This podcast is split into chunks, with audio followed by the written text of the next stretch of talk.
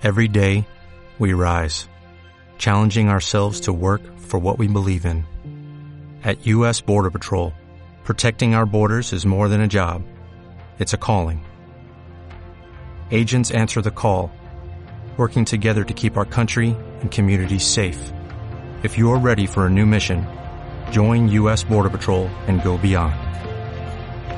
Learn more at cbp.gov/careers. Hola, soy Rafa, Charlie November en Twitter y en Instagram y esto es Las Señoras que Almuerzan, un podcast de periodicidad errática en el que hablamos de los grandes números musicales y de los pequeños. Hola, yo soy Javier Leandro, Javier Leandro en Instagram. Y bueno, Rafa, que muchísimas gracias por invitarme otra vez a tu podcast, que me hace mucha ilusión, como siempre. Pues que es una maravilla, estás en, estás en tu casa. Bueno, no estás en tu casa porque estamos en una terraza, porque aprovechando que, que se acaba el confinamiento y estamos en la nueva normalidad o de camino a ella, eh, nos hemos sentado aquí en una terraza a grabar esto en una nota de voz a ver qué tal va. Entonces, si hay mucho ruido, pues lo sentimos en el alma, pero yo voy a intentar limpiarlo todo lo que se pueda. Y, y, además de la nueva normalidad, estamos también en el mes de junio, que es el mes del orgullo, que yo es una cosa que realmente hasta hace un par de años no era muy consciente de que hubiera un mes entero, pero oye, a mí me parece bien, como si quieren hacer un año. Y, y hemos decidido que aunque todos los musicales de por sí son un poco homosexuales, vamos a hablar de uno de los más homosexuales que hay, que es La of Fall, La Jaula de las Locas, y concretamente una canción, un número que se llama I Am Where I Am, que es el número más reseñable de ese musical, y que para ponernos en situación vamos a escuchar en la versión de que creemos que es de George Hearn, que es el, la persona que originó el, el papel, pero como estamos en como estamos en una terraza y no lo podemos mirar, a lo mejor no es eso y luego tengo que hacer ADRs y grabar una explicación en la que digo que no es eso, ¿vale? Entonces os dejamos con ella.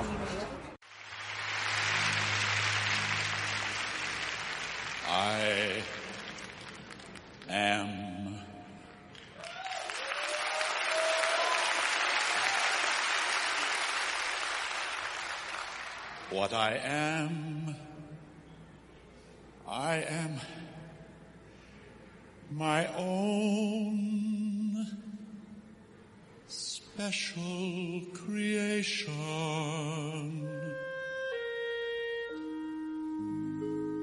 So come take a look. Give me the hook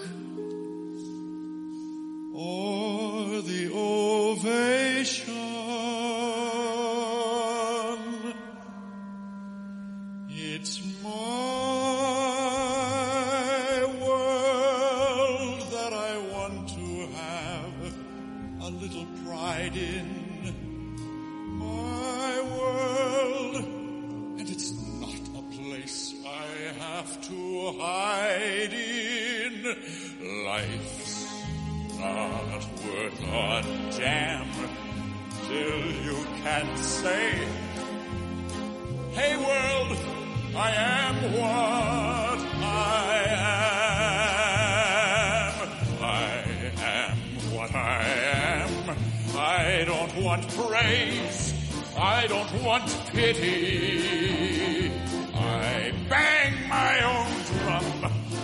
Think it's noise.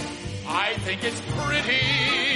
And so what if I love each feather and each spangle? Why not try to see things from a different angle?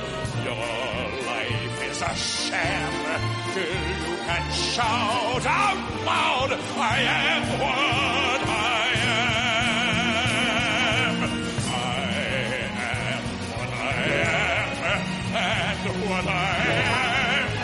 Needs no excuses. I deal my own deck. Sometimes the ace, sometimes the one life, and there's no return and no deposit. One life, so it's time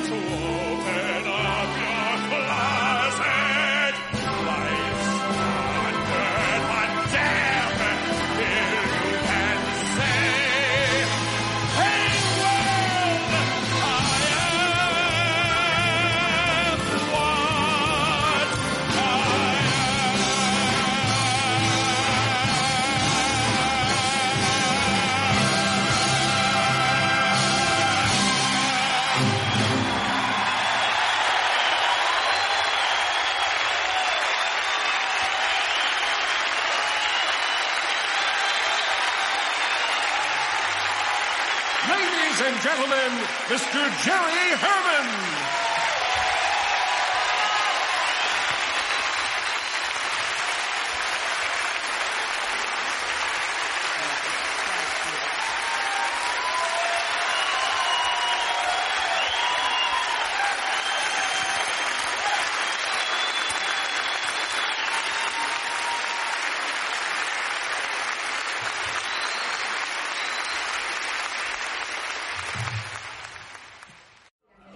Bueno, pues acabamos de escuchar I Am What I Am en la, en la voz de George Hearn, que eh, como hemos dicho es el actor que originó el personaje de Alban en la producción original de Broadway de La Jaula de las Locas, que fue en 1983.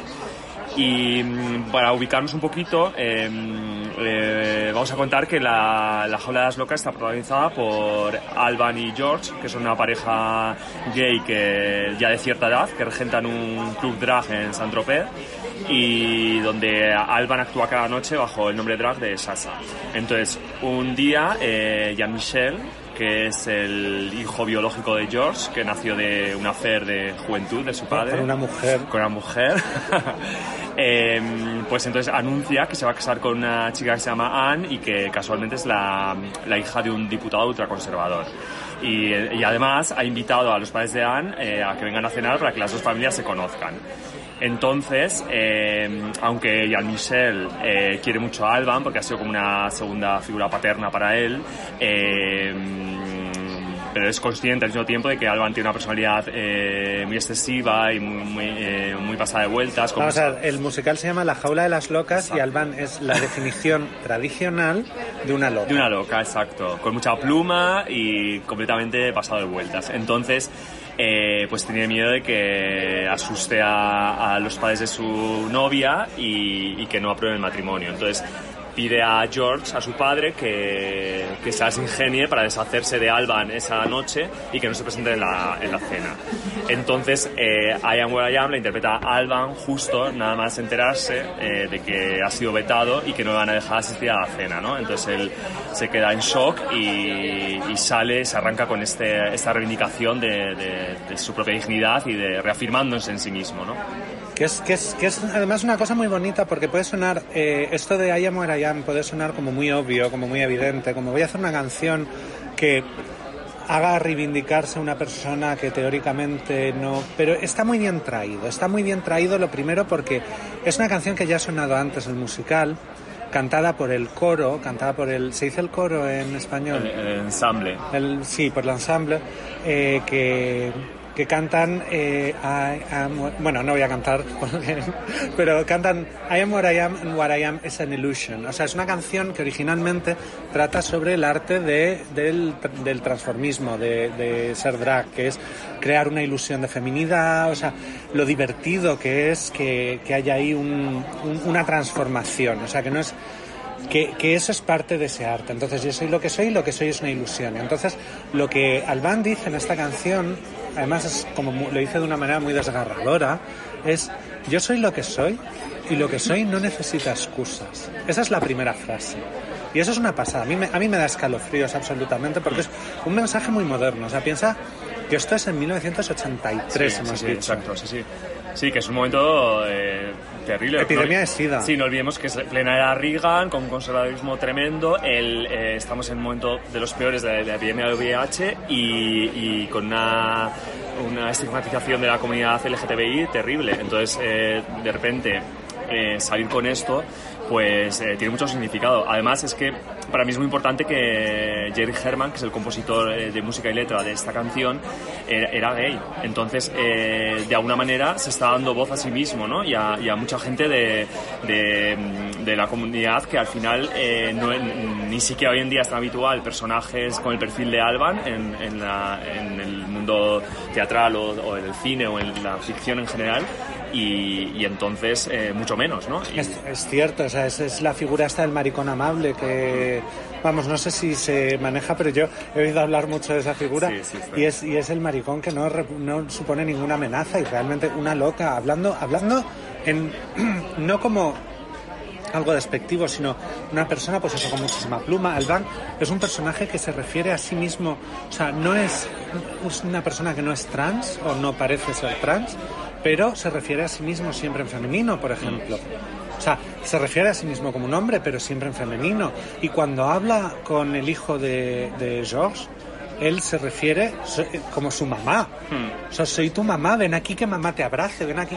Entonces, exacto. es una persona que coge realmente estos, ro- estos roles de género les da completamente la vuelta y eso es verdad que incluso hoy en día sería es es un personaje que es muy difícil encontrarte si no es como algo ridículo. Y ojo Albán es ridículo pero no es ridículo de una manera desde arriba es ridículo de frente es una persona que es ridícula y sabe que es ridícula y no le importa ser ridícula Sí, de hecho, además, la canción precisamente lo que hace es dignificar todo eso, ¿no? Porque a mí me Exacto. parece, me parece una, una reivindicación preciosa de, de la pluma, de ser excesivo, de, de- de que da igual, ¿no? O sea, y, y esto eh, es que a día de hoy, porque hay mucha gente que, que yo he, escuchado alguna vez, ¿no? Como que el mensaje de, de la jaula como que es un- está un poco pasado de moda, que es un poco caduco. yo no estoy de acuerdo no, con no, eso para yo en nada absoluto, ¿no? Porque a día de hoy eh, todo esto de la pluma eh, sigue causando un montón de problemas dentro de la propia comunidad LGTBI. Es que hay de mucha hecho gente yo, que lo rechaza. yo te diría que ahora con, con una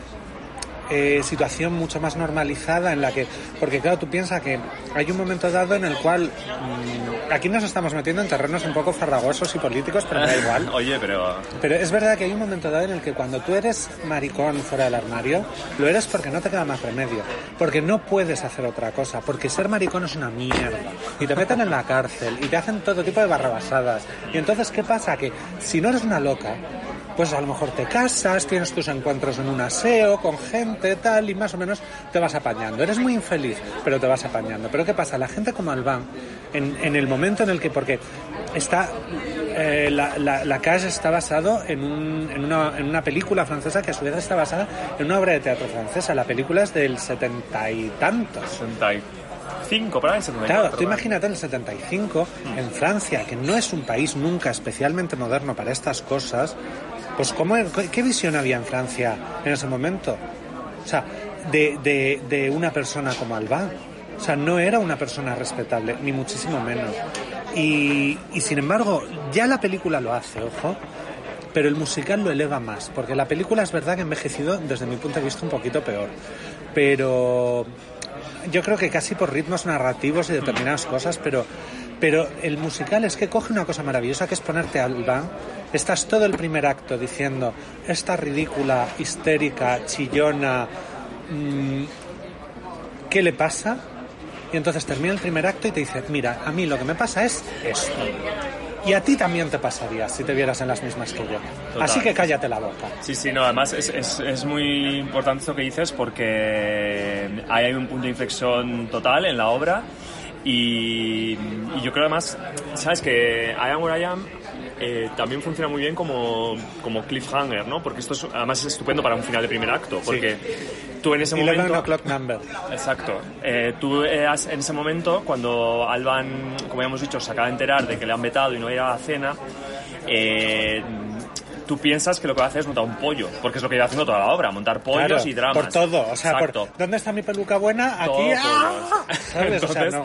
eh, tú esperas que va a hacer eso y de repente, no, él se queda en shock y sale con esto, ¿no? Que es una cosa como, como con muchísima dignidad.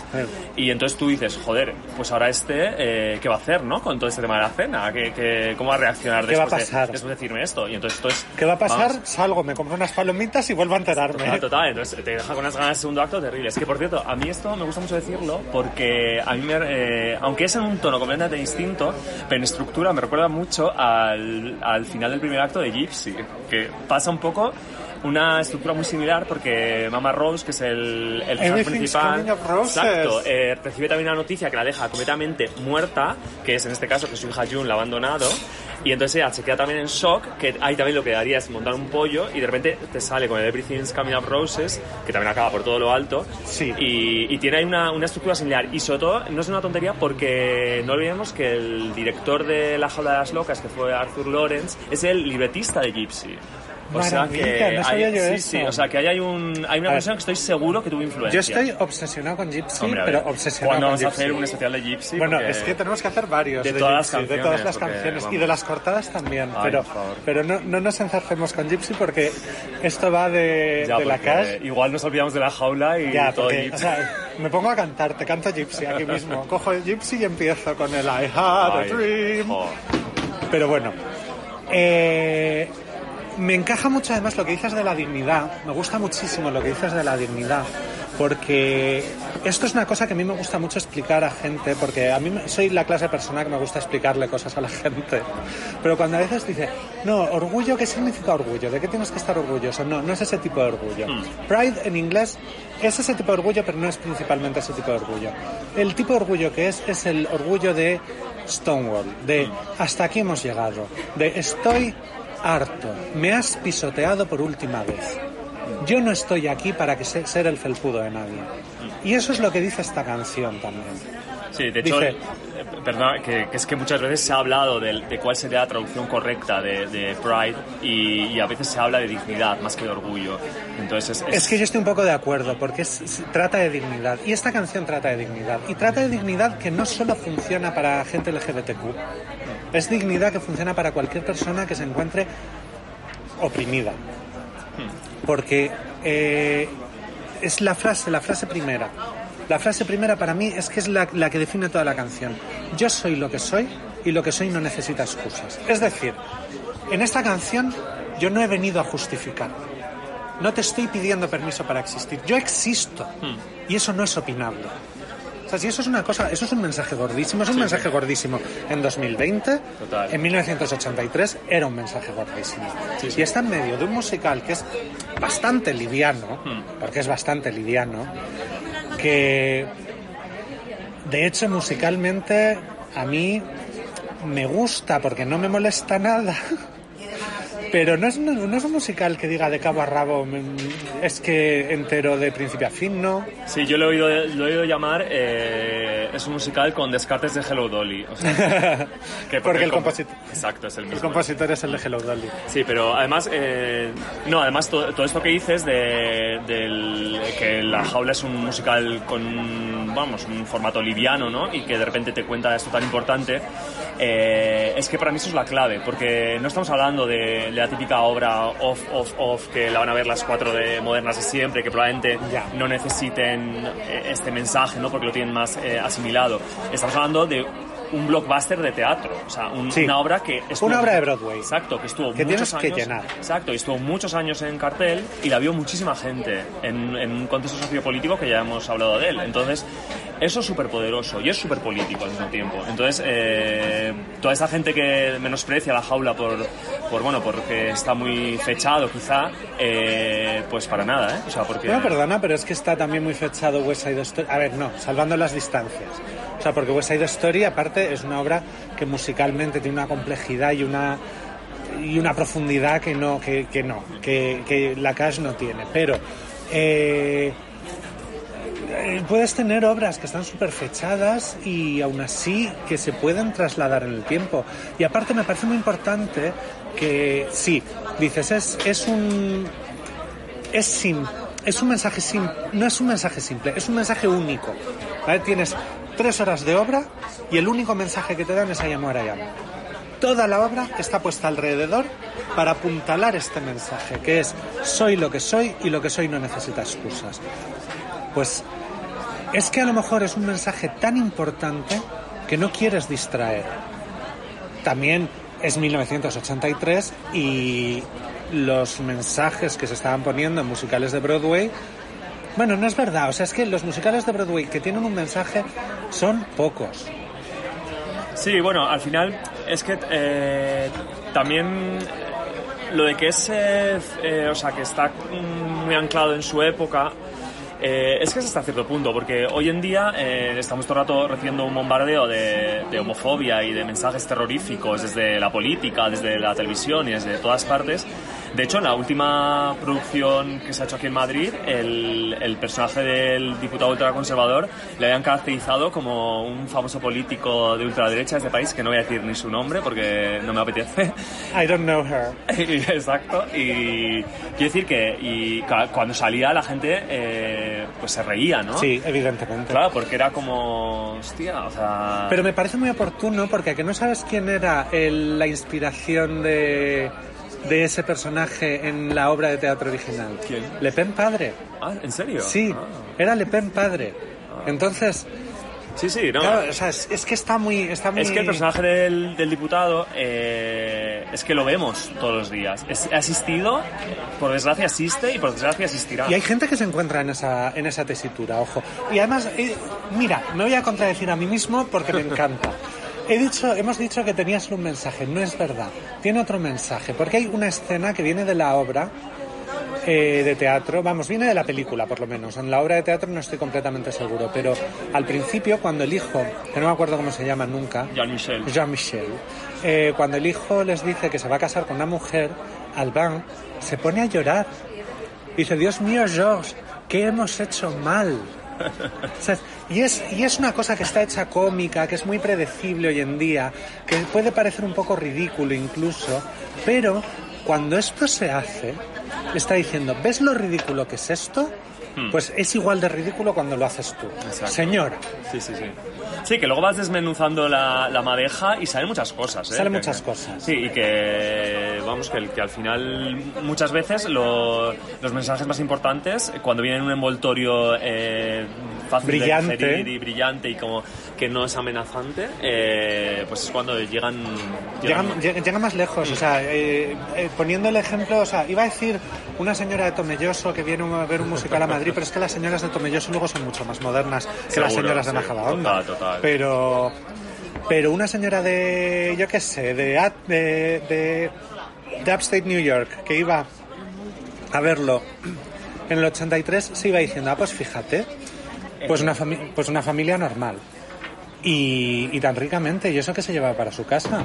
Podemos hablar también de una cosa, porque os creíais que yo iba a dejar pasar un episodio sin mencionar a San Steven Sondheim, y no va a ser el caso. Y Minuto es que- patrocinado. minuto patrocinado. Eh, tenemos eh, una eh, la, película francesa se adaptó en los años 90, no me acuerdo en qué año, pero... Sí, 90 y... 90 y, tan- 90 y muchos, sí, 95, 96, se adaptó en Estados Unidos. Es una de esas adaptaciones que a mí me parecen bien, porque me parece que hace cosas maravillosas y luego aparte son Robin Williams y Nathan Lane.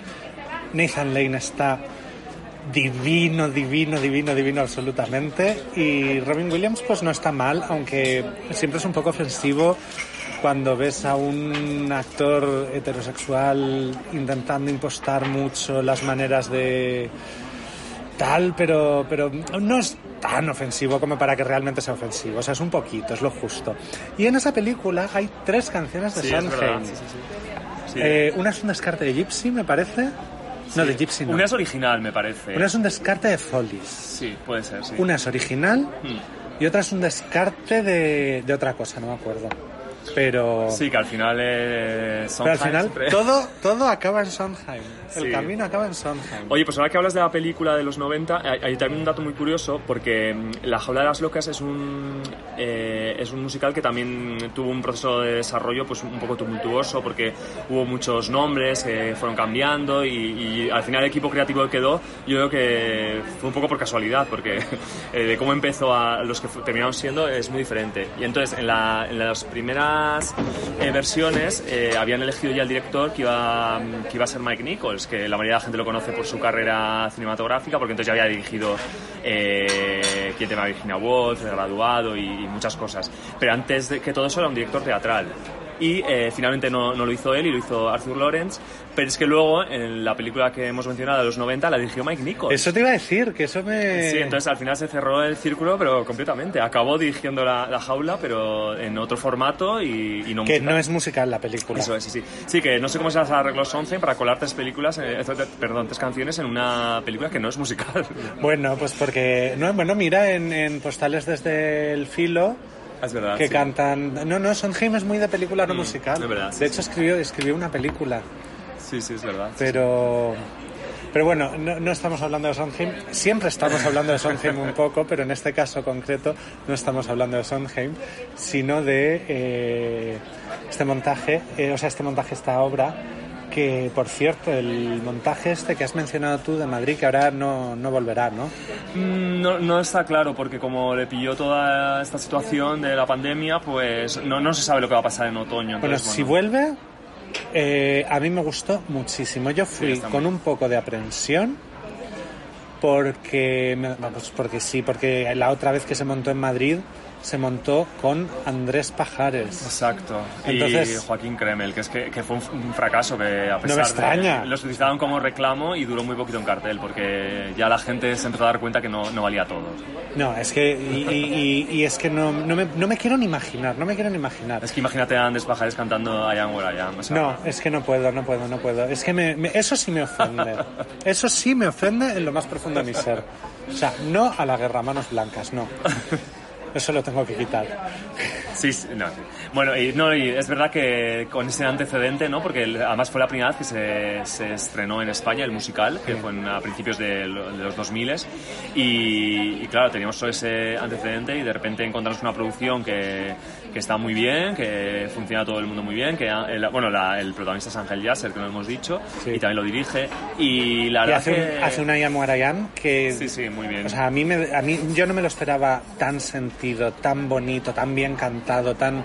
Me, me gustó muchísimo. Sí, es que además él, eh, el- todo lo conocemos pues por lo de Operación Triunfo y, y Tu cara me suena y estaba faceta televisiva, pero él viene del teatro, es un actor que ha hecho un montón de musicales antes que... Sí, bueno, pero se pueden hacer un montón de musicales y no hacerlos Sí, bien. no, claro, o sea, pero bueno, pero que tenía una formación teatral clásica y, y que bueno, que, que, se- que eso se nota luego. No, y que hace, que hace un trabajazo, Sí. que hace un trabajazo porque además eh, la Cash tiene una parte de, de participación del público, que es una cosa bastante oprobiosa de por sí para mí como. Sí, concepto. Muy nervioso eso. Me pone muy nervioso y está muy bien traído. Sí, sí, sí. Y lo hacen muy, muy bien. Lo hacen muy, muy Sí, bien. no, y el público está completamente, al menos en la función que fui yo, completamente entregado todo el mundo. Y, él- o sea, a mí me- de eso que sabes dices, joder, menudo animal escénico, o sea, que no lo, no lo esperaba. Es que no se baja, no se baja el escenario, es que está ahí desde el principio, no, desde el principio no, pero casi, o sea, está todo el rato ahí y, y es que no apartas la mirada, es que Sí, sí, lo hace muy bien. es, es una pasada, es- es un- y, y luego aparte todo el montaje es maravilloso, los decorados, la, Mm. el vestuario, es- está muy bien, es que volvemos a una cosa que estábamos comentando las últimas veces que hemos hablado de esto, no sé si grabando o sin grabar, pero bueno, ahora no lo sé, no sé qué pasará ahora, pero estábamos en un momento en Madrid en el que se estaban montando las cosas Sí, con una opulencia Sí, sí, sí, sí. que, que, que yo, sinceramente, o sea, a mí me lo dicen hace 10 años y no me lo creo. Sí, no, no, que además esta temporada han coincidido un montón de títulos en cartel, entre ellos La Jaula, y pues es una maravilla. A ver si esta situación de mierda pues se acaba pronto y, y puede renacer todo, ¿no? La escena, pero bueno. Y, y vienen las cosas que van a venir y todo eso. Y viene Wicked, que aunque no iba a venir, pues a lo mejor aprovechan. Oye, ya, pues venga. Y bueno, no, no hemos hablado nada de Harry Feinstein, que es el, el autor del libreto y que, bueno, es un señor también que es muy todoterreno, que es dramaturgo, eh, ha dirigido, es actor también y además es un activista súper com- comprometido con los derechos LGTBI. Sí, es un señor que lleva fuera del armario desde antes, vamos, desde antes, desde antes de que se inventasen los armarios. sí, total. Y además a mí me hace mucha gracia porque después de la jaula le cogió gusto al drag y luego es, es un- una constante absoluta en su carrera porque también eh, recientemente ha, ha escrito el libreto de Kinky Boots, que es otro de Sí. los musicales drag importantes que ha habido en los últimos años.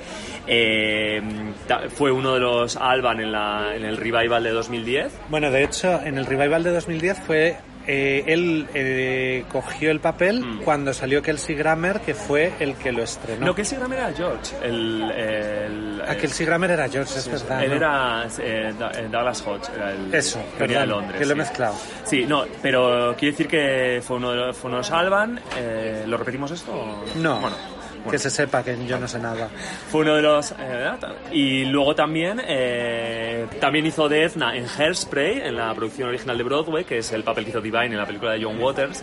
Y es que sale hasta en Señor Fire, que es el que le hace el drag a Robin Williams. Porque Y hace, en Hairspray Live, en Hairspray en Live, Hairspray Live repitió el papel de Edna que, también. han- sí, que, sí. que se ha confundido, se confundió el otro día Andrew Lloyd Webber y dejó que sacaran en YouTube un musical que no era suyo. Sí, porque ha pasado el testigo a Universal, que están haciendo ellos ahora los, los musicales de los viernes. Pues si a, si a ella le quedan todavía un montón. Sí, pues... Buenos no tantos, pero... No he dicho nada. ¿Quién ha dicho eso? Señora, que usted no sale en el podcast. Harvey Fierstein me parece que es muy interesante porque es que además ha sido siempre muy personaje él. Entonces es una persona que era conocida por sí misma y es importante ese ser conocido eh, como precursor de ser aceptado.